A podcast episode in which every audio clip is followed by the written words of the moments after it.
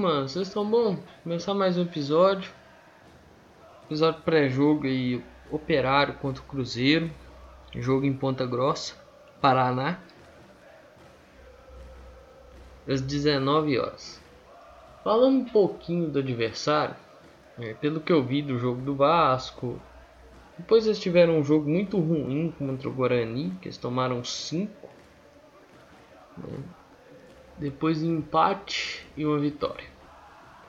É, fala um pouquinho que eu vi do jogo contra o Vasco, é um time. Claro, jogo fora, estreia, então você vai mais assertivo naquela proposição de buscar pontos, né? E eles conseguiram realizar isso com, com maestria, né? Porque ganharam o jogo.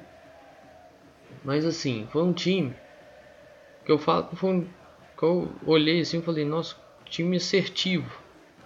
Um time que soube a hora de sair, soube a hora de girar a bola, soube a hora de buscar os espaços. Não foi um time afobado. Passou uns perrengues defensivos? Passou, mas vai muito da característica de jogo também, né? Da forma com a qual o jogo se desenha.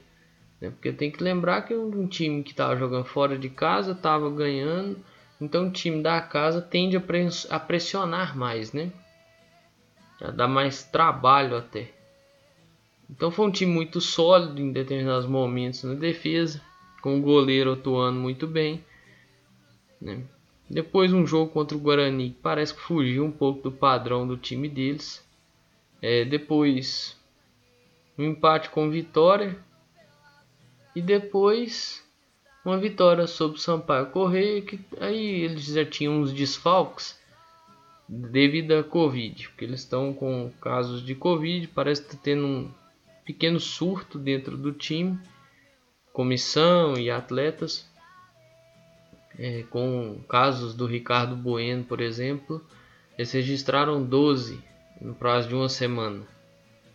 Alguns atletas retornam porque já cumpriram, parece que os exames deram negativo. Deve fazer deve ter feito, né? Exame para ter certeza. Tendo essa certeza, os atletas retornam, né? Esse é o grande problema do futebol no tempo da pandemia, né? Esses surtos eles minam um pouco o elenco e às vezes se o elenco é curto pode acontecer um problema muito sério. É... o treinador deles lá falou que o jogo pode ser muito aberto, muito franco. E pode ser mesmo, porque o operário busca, além de jogar em casa, busca uma ascensão na tabela, que é aquela. Pegar a frase do Sérgio, o importante não é como começa e sim como termina, mas começar bem é muito importante, né? Então se o operário consegue a vitória, eles vão a 10, dependendo dos resultados, até terminam a rodada no G4. Então pode ser um negócio interessante para eles.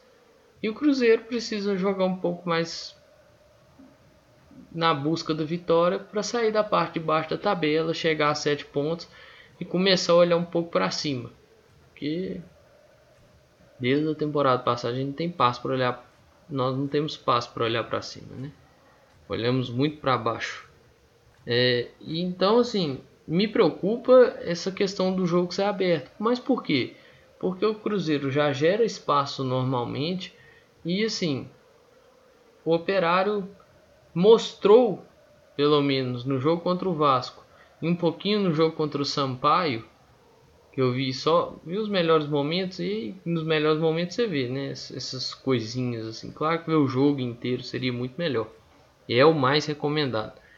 É, mas mostrou no jogo contra o Sampaio que consegue achar espaços e consegue achar passes que às vezes dão uma quebrada nessas marcações e o Cruzeiro vem cedendo esses espaços.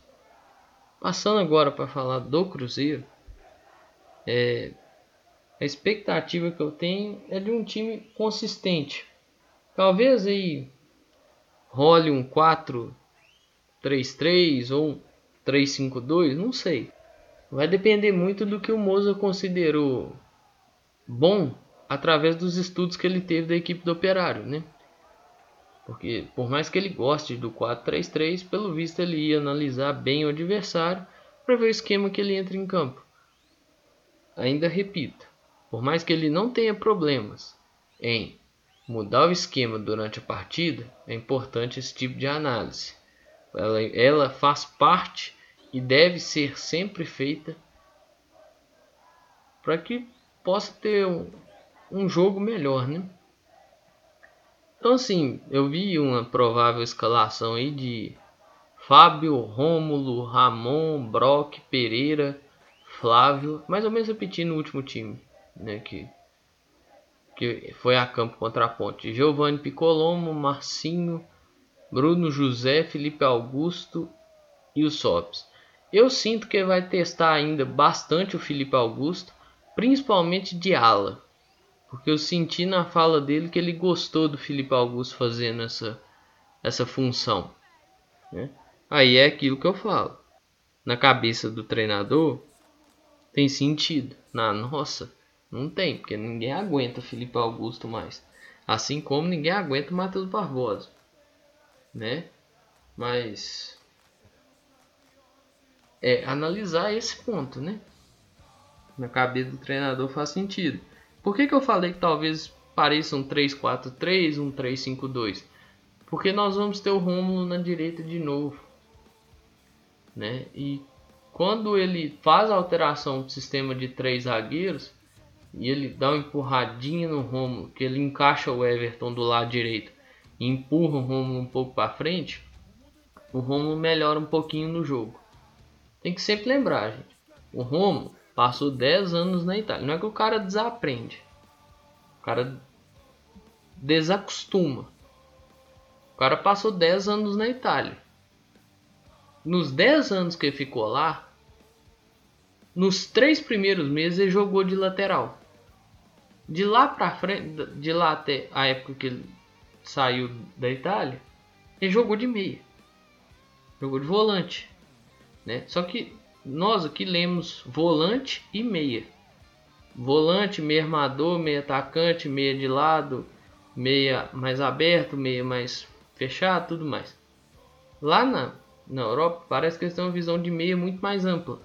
O que, que é o meia? É o cara que sabe fazer as funções na meia.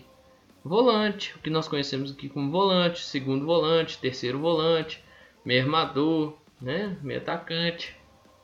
Claro que o cara vai desempenhar algumas dessas funções melhores do que outras. Por exemplo, o Rômulo do lado esquerdo, de meio armador, lá na frente não funciona, mas do lado direito ele funciona, né?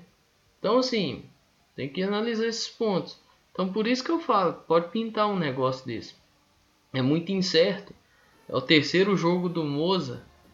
Quantos treinos que deu para testar alguma formação nova? Até ele ter tempo de fazer isso vai demorar muito. Entendeu? Então tem que ter paciência, tem que ter calma. Eu acho que vale, vale a pena entrar com esses três zagueiros, mas ainda assim me preocupa e eu ainda acho que ele deva ir com esse time num 4-3-3 e talvez no meio do jogo fazer a leitura do jogo e fazer as alterações táticas necessárias. Difícil pensar qualquer outra coisa. Né? Então deve ser mais ou menos esse time que eu relacionei aqui, né? Fábio, Romulo na direita, é que o Joseph não, não rola e o Klebin tem uma situação aí. Ramon, Everton, Pereira, Flávio. Aqui eu trocaria, colocaria o Adriano. Não só porque eu prefiro o futebol do Adriano, mas eu acho que ele pode dar mais dinamismo nesse campo e ajudar até mesmo o Giovanni Piccolombo. Giovanni Piccolombo Marcinho, Bruno José, Felipe Augusto, Rafael Sobes. É... Bom, eu acabei de falar do Clebinho, parece, parece que o Clebinho tá de saída, viu? Vai ser devolvido ao Flamengo. É... Que planejamento maravilhoso, né? Que não era para trazer, trouxeram. Era um cara que estava escondido na segunda divisão do Japão. Ou não traz, não traz, não traz, vai atrás de um cara, talvez se fosse mais útil, que não sei o que. Trouxeram o cara. Temaram, bateram o pé e trouxeram o cara. Fudeu, né? Vamos ser bem franco. Vamos ser honesto, né? Aí você traz o cara, porque você gera mais uma conta. É, igual o Joseph, eu acho que tinha que ter o mesmo caminho. Parece que tá aqui emprestado, então devolve.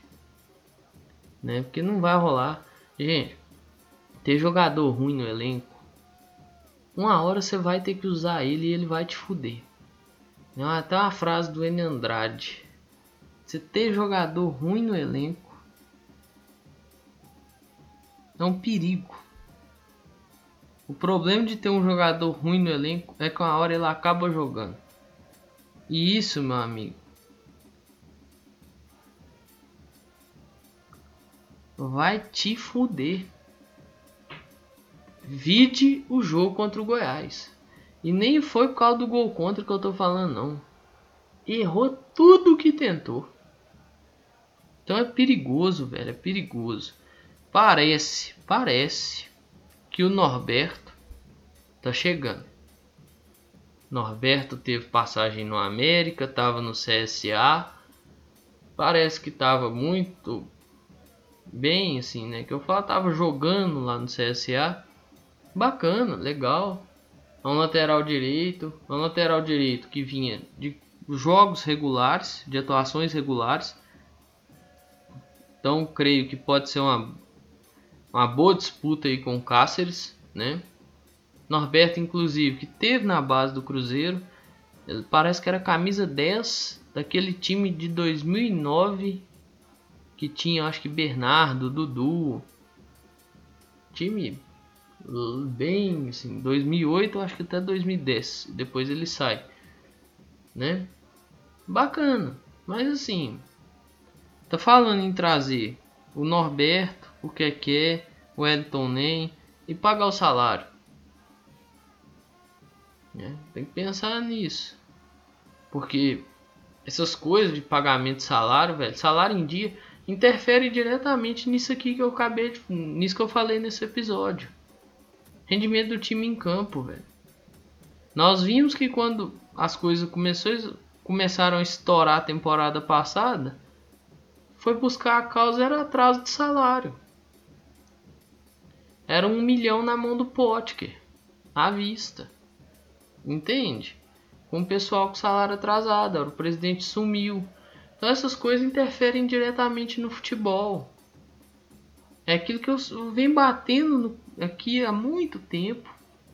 Eu acho que né, tô, quase todas as vezes que tinha um negócio de salário, que eu vinha falar de salário, eu falava que o problema do Cruzeiro, gente, não é o campo.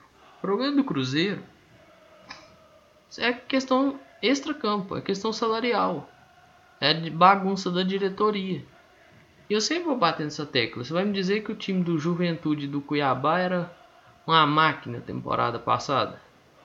Tirando a América, que chegou na semifinal, e a Chapecoense, que é a exceção da regra, que foi campeã tendo salários atrasados, vai me dizer que o Juventude e o Cuiabá eram times assim, pô, máquina, destruiu, passava o trator. Não. Pô, tava certinho se ia da BO, né, tentava resolver e tentava ser transparente ao máximo. Falando em transparência, né, o Sérgio, ontem eu né, fiz um puta no episódio enorme, quase 50 minutos, e eu faço quase um episódio falando só de problemas de diretoria e da entrevista do Sérgio. E assim, ele fala que não tem problema com a relação com o Pedrinho, mas o Pedrinho não vai na reunião de, de segunda-feira. Até, até então. Parece que vão tentar ligar para ele, conversar com ele para convencer ele a ir. Mas até o momento ele não vai. Porque ele está rompido com essa diretoria. Mas você fala que está rompido, o Sérgio vem e fala: Não, não tem isso não, continuo conversando com ele. Uma, uma coisa não tem ligação com a outra. Ele inventa moda. O Sérgio é um cara que inventa muita moda. Então isso vai cansando e desgastando o torcedor. Entendeu? Por isso que eu acho que não que tem problemas em pedir dinheiro pós vitória. Viu? Então assim, pessoal, tenha noção que esse jogo contra o Operário é um jogo muito difícil. por tudo isso que eu acabei de falar, por problemas externos, né? Por problemas que eu falei no começo do episódio das questões de espaço, tem a questão de nós vamos enfrentar um time que o treinador tá lá desde a temporada passada e é um time muito bem estruturado. Então tem que ter muita cautela. Tem os, tem os desfalques deles? Tem. Mas tem os, os reforços, né? Que retornam aí da Covid. E isso pode ajudá-los. Então sempre lembra disso. Jogo muito difícil. E vai com calma. Mas é isso aí, pessoal. Eu vou encerrando por aqui. Um grande abraço a todas e todos. Eu espero que vocês fiquem bem. Vamos se cuidar, pessoal. Máscara cobrindo o nariz e a boca. Álcool gel. Lave, lave as mãos sempre que puder. Evite as aglomerações e tenta sempre manter o distanciamento. Bom, deu sua época de vacinar? Vai lá e vacina. Qual que é a melhor? A que tiver. Viu? Nós temos aí três opções de vacina. Vai lá e vacina. É, deu a época da segunda dose? Vai lá e toma. É importante tomar as duas doses. Vacina para todos. Bom, pessoal, vou encerrando por aqui. Um grande abraço a todas e todos. Eu espero que vocês fiquem bem. Se cuidem. Cuida de você e cuida de seus próximos. Mas é isso aí, pessoal. Valeu. Fala!